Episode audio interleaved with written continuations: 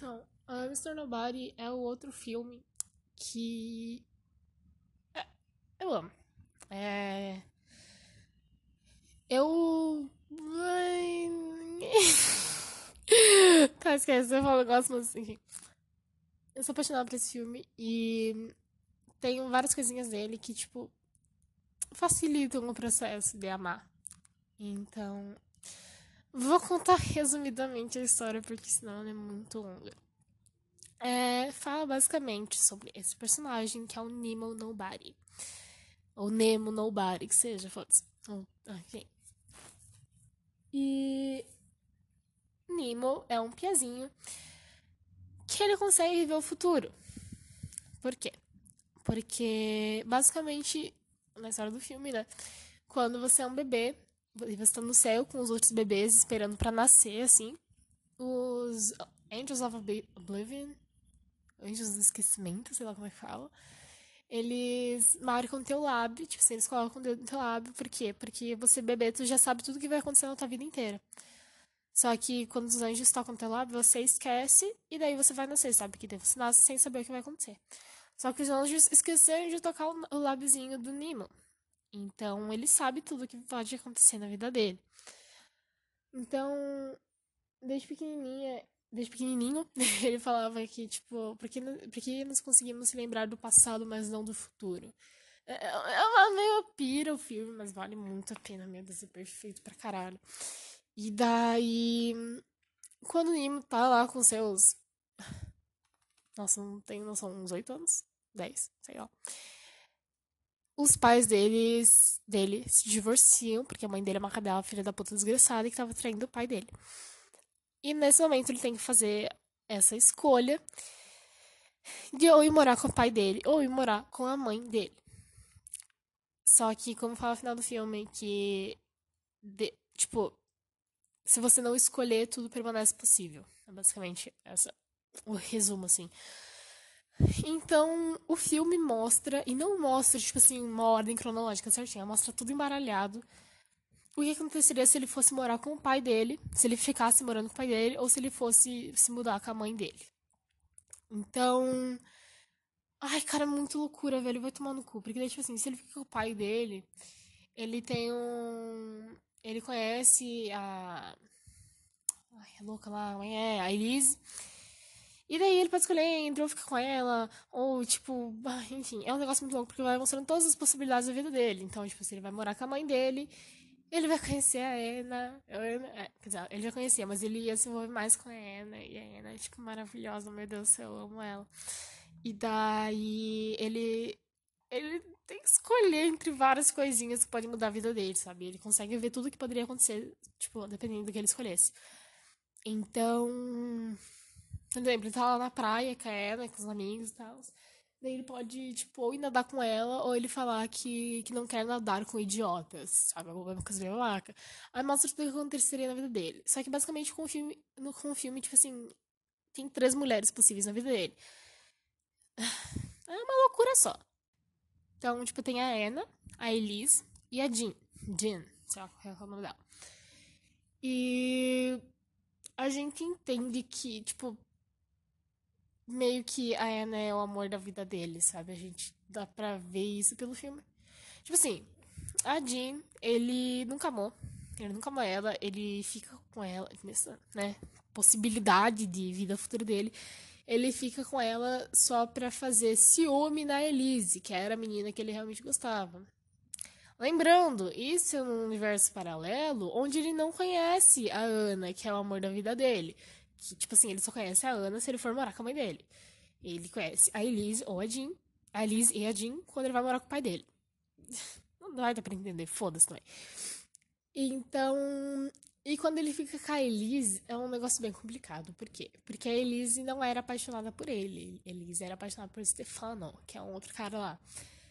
Então, assim, eles têm três filhos, mais ou menos. E a Lizzie, é, essa parte do filme é bem pesada, eu acho. Assim, me toca pra caralho. Porque a Lizzie entra numa depressão fodida, profunda. E é triste ver por causa que ele ama ela e ela não ama ele. Tipo assim, ela fala na cara dele, eu amo Stefano. Tipo, depois eles já terem casados, três filhos, um negócio tipo, muito louco. Enfim, daí também tem a possibilidade que. Ah, ele também ele pode morrer com a Elise, tipo, depois que eles casaram e tal, um negócio bem triste. Quer dizer, ela morre, no caso. E ele joga a cinza dela em Marte. Ai, velho, oh, é mó loucura o filme, mas é muito bom, eu juro por Deus. E acho que, tipo, a fotografia do filme também é muito linda, sabe? Todas as ceninhas têm um encaixe perfeito na câmera. E as cores são muito bonitas. E sem falta as músicas, que pelo amor de Deus, é a coisa mais linda do mundo as músicas de Mr. Nobody. Mas ver que a Anna é um negócio bem louco, porque basicamente, quando ele vai morar com a mãe dele, eles viram meio que irmãos, vírgula, sabe? Por quê? Porque o pai da Anna começa a namorar com a mãe do Nemo. Então, tipo assim, eles moram juntos, eles transam escondidos ali. É um negócio bem loucura. Mas é muito bonito, sabe? O amor deles. Tipo, aquele romance. Né, é muito lindo mesmo. E só que eles acabam se distanciando ali e a Ana vai se mudar. E eles se encontram, tipo. Quantos anos depois? Uns 15 anos depois? É, uns 15 anos depois eles se encontram. Tá. E basicamente assim, a história do Nimo é contada pelo Nimo velho. Aí que eu confundia, assim, quando eu assisti o filme as primeiras vezes. Era o Nimo velho, tipo, num futuro super tecnológico, assim, onde as pessoas eram imortais. Tipo, porque elas ah, descobriam lá um método de ser imortais. E ele era o único, tipo, último mortal da Terra, sabe? Ele era a última pessoa que ia morrer de velhice. E ele tava dando essa entrevista para um aluno ali, sabe? Tava falando da vida dele e tudo mais. E as frases desse filme são perfeitas, cara, são muito bonitas. Então, tipo, é, no, mais pro final do filme, o, o cara que tá entrevistando o Nemo velho, ele pergunta, tá, mas eu não tô entendendo porra nenhuma, né? O que, que aconteceu? Você foi com a tua mãe ou você ficou com teu pai? Daí o Nemo fala pra ele, todos os caminhos são os caminhos certos. Eu poderia ter escolhido qualquer outra coisa que teria o mesmo significado. Em português acho que fica assim, every path is the right path. Everything could have been anything else and they'll have just as much meaning. Enfim, é um negócio assim, e elas partem já começam a chorar, porque eu acho bonito. E eles estão conversando ali. Cara, é um negócio muito profundo, sabe? Porque ele vai falando um monte de coisa. Então. E daí ele, o Nimo velho começa a falar. Começa não, ele fala ali pro, pro cara que tá entrevistando ele. Ele cochicha assim. Cochicha. Cochicha? Cochicha? Enfim, ele fala ali baixinho pro cara. Uh, how even sure you're even... Enfim, ele fala, tipo, ah, como você tem certeza que você é real? Por que você tem tanta certeza que você é real? Aí ele diz, nós dois vivemos na cabeça de um menino de 8 anos de idade. Dessa hora, tipo, muito foda, velho. Enfim. E. Ai, cara, é muito bom, porque eles vão, tipo assim, ele na, na janela, desse lugar que eles estão. E eles veem, tipo, basicamente tudo sendo construído, tipo. Tipo, basicamente, uma analogia que meio que diz que é o Nimo que constrói a sua vida. Ele sabe tudo que ele vai acontecer. Então, até tem ali uma parte que mostra o Nimo pequenininho num cinema assistindo a vida inteira dele, sabe? É basicamente isso o filme. É ele vendo a vida inteira dele e ele, tipo, sabendo tudo que vai acontecer. Se ele, quando ele escolher, se ele, uh, tudo que vai acontecer é independente da escolha dele, sabe? De ir com a mãe dele ou ficar com o pai dele. Essa é a escolha principal do filme. Mas, como ele disse no começo, desde que você não escolher nada, tudo continua possível. Ai, cara, me arrepia pra caralho, porque eu gosto muito desse filme. Então, tipo assim, ele tá ali no negócio de trem. Como é que é? Estação de trem. Pra escolher se vai com a mãe ou com o pai dele. E a mãe dele entra no trem, sabe? Tá saindo. E daí, ou ele escolhe ficar ali com o pai. Uh, não, desculpa. Ou ele escolhe ir com a mãe dele, ou ele escolhe, tipo, ele vai escolher com a mãe dele. Só que daí o cadarço dele desamarra, ele cai e não consegue com a mãe dele e é obrigado a ficar com o pai dele. Isso é bem triste, porque, tipo, ele, em nenhum momento ele escolhe ficar com o pai dele, sabe? O que. Ah, enfim.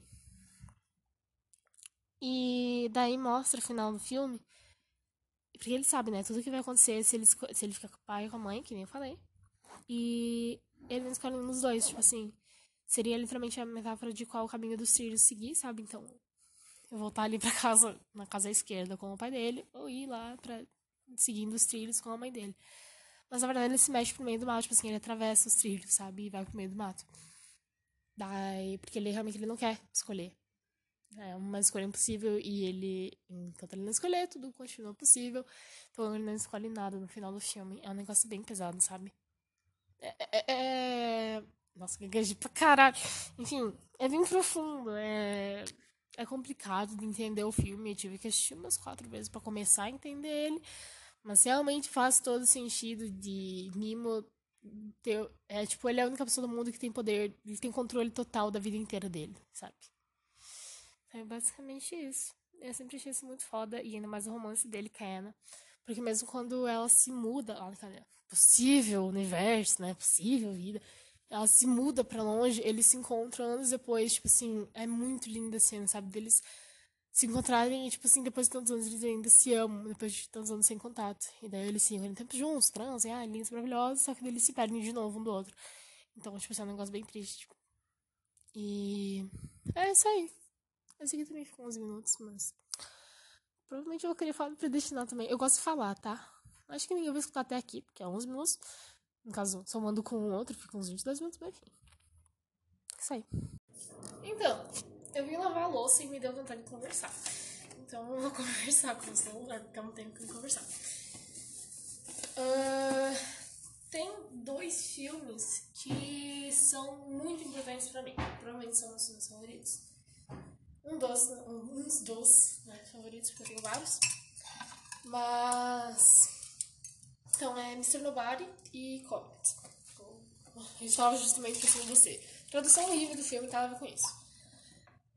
Eu. Tá, vou começar a conversar. vou começar a falar sobre Comet. Então, eu acho que até um tempo atrás eu assistia muito Comet, né? Acho que faz uns três anos que eu descobri esse filme. E eu me apaixonei por ele desde o começo, só que eu acho que só agora que eu fui realmente entender ele, realmente sentir a história dele e compreender 100% o personagem principal, que é o Del. Uh, basicamente, o filme é um sonho do Del, de várias memórias que ele teve com a mulher da vida dele, que é a Kim, a Kimberly. E é é muito bom. É muito bom. No caso, só tô falando isso aqui porque eu sei que as pessoas. Que as três pessoas acho que escutam o podcast não vão assistir o filme, então eu posso falar spoiler. Mas basicamente conta a história deles desde o começo, mas ali pro final tem uma. O sonho dele é várias memórias, né? Só que ali pro final tem uma memória que é nova, que é literalmente só o sonho, sabe? Não é uma memória mesmo. E eu acho que é incrível. Eu nunca tinha realmente entendido o que ele sentia, entendido o que, que passava na cabeça dele para ele sonhar tudo aquilo. Mas enfim, dando um resuminho aqui. Quando ele e a Kimberly, o Del e a Kimberly se conheceram, enfim, foi um negócio mais zoado, primeiramente, que, tipo, porque ele é uma pessoa bem diferente, vamos dizer assim.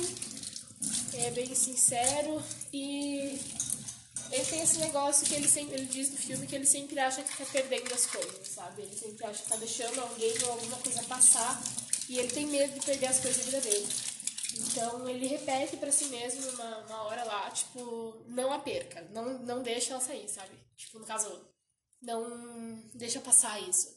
Porque ele viu ela e ele achou ela muito foda, tipo, meio louca, bonita, inteligente, que foram as coisas que ele descreveu ela. E, enfim, eles começam já tendo discussões, porque ele fala que não acredita no amor. Ele fala que relacionamentos são narcisistas porque você está basicamente procurando uma pessoa que te ame tanto quanto você ama a si mesmo. E a Kimberly diz, e realmente concordava com a Kimberly, ela diz que isso é ridículo, né? ela usa o exemplo dos pais dela, que estão juntos até hoje, se amam, sei lá o quê. E daí enfim, tem várias conversinhas assim que eles têm durante esse primeiro encontro deles ali que eles conhecem.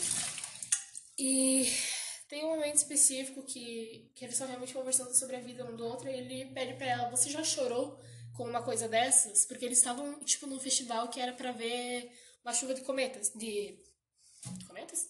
Acho que é. E ele falou, tipo, ah, tu chora com uma coisa dessa? Tipo, coisa, tipo, chorar de felicidade, coisa do tipo. Ela falou que não.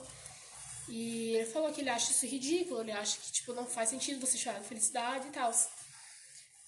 E ela fala que realmente, ok, sei lá. E depois nessa mesma conversa ele acaba falando que ela acaba falando, ah, mas é uma noite muito bonita, né? Tá, é uma noite muito bonita hoje. Ele fala, é, eu não entendo direito o que as pessoas querem dizer quando é uma noite bonita, sabe? Ele fala meio que isso. Uh, a gente vê o amadurecimento do Del no filme. Com... Não chora, bebê.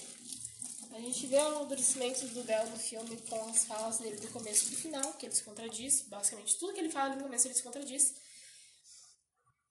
É... Não chorar, Bud, tá tudo bem. E tipo. Ai, cara, eu não sei nem explicar o quão foda esse filme é. Porque é um filme muito real sobre relacionamento, sabe? Não é alguma coisa super romântica ou super produzida. É algo simples. Simples, direto sobre o que foi o relacionamento deles, do começo até o fim. Então, tipo, eles tiveram um término ali no meio, ela conheceu esse cara. Enfim, no final eles acabam terminando porque ela meio que tava traindo ele. Buddy. Ela meio que tava traindo ele, então eles terminam. Mas. Ai, Deus do céu, calma aí. Voltei. Enfim, no final do filme mostra mais sobre essa, essa parte do sonho. Lembrando, o filme é todo um sonho de memória, sabe? Mas tem essa parte do sonho que não é uma memória, que é realmente uma parte original do sonho mesmo. Não sei se dá pra entender. Mas no final mostra mais isso, que é basicamente ele indo visitar ela depois, anos depois deles terminarem. Tipo, o filme vai mostrando bem embaralhado, sabe? Não tá numa ordem certa as memórias. Então começa o filme com ele na porta dele, dela, desculpa, ele falando para si mesmo, isso não é um sonho, isso não é um sonho. Que na verdade é, né? Ele vai descobrir isso mais pro final. Mas nesse sonho ali ele tava conversando com ela e ele fala pra ela, ah, eu tive um sonho muito estranho noite passada, que eram várias memórias nossas juntas. No caso, tipo assim, ele ainda tá no sonho, sabe? Mas enfim. E ele foi ali, ele tava muito nervoso, por quê? Porque ela já tava com outra pessoa, sabe? E, tipo, ela já tava com essa. Com, ah, é, Josh, o nome dele. Ela já tava com o Josh. E ele já tava, tipo assim, noivo, sabe? E ele foi visitar ela e ele ainda ama ela. Ele deixa isso bem claro. E é muito triste tu perceber que ele só não quer acordar. Porque nos sonhos são meio que o único jeito que ele tem de ver ela, de falar com ela. Por causa que na vida real ele nunca teria, ido, teria tido coragem para ir na casa dela falar com ela, sabendo que ela tomava de outro cara e tal. Enfim, e ele lê super errado a situação. Pode não vai pra onde. Ele lê super errado a situação. Ele acha que ela tá, tipo, disposta a ter ele de volta quando ele vai visitar ela.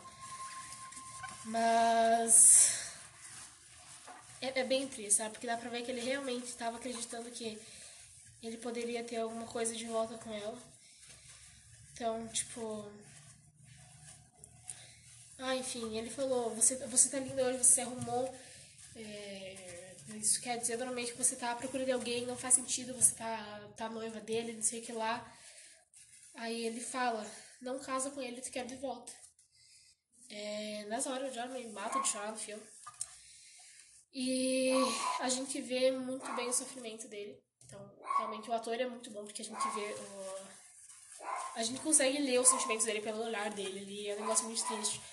Mas aí ela fala para ele que não, que não é que ela tá tentando reconquistar ele. Tipo, todos os negócios que ele falou, é, na verdade ela tava grávida do outro cara, sabe? Ela tava esperando o bebê. E nessa hora ele começa a chorar. E daí. Calma aí. Nessa hora ele começa a chorar.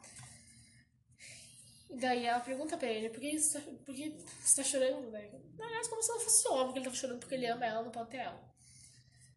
E aí ele disse, eu só tô, só tô muito feliz em ver você. Que é realmente o que ele tava julgando no começo do filme, que ele achava ridículo as pessoas chorarem por felicidade.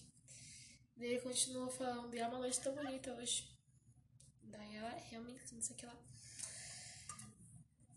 É... Eu acho que só, tipo, de um mês pra cá eu tenho. Como eu posso explicar isso?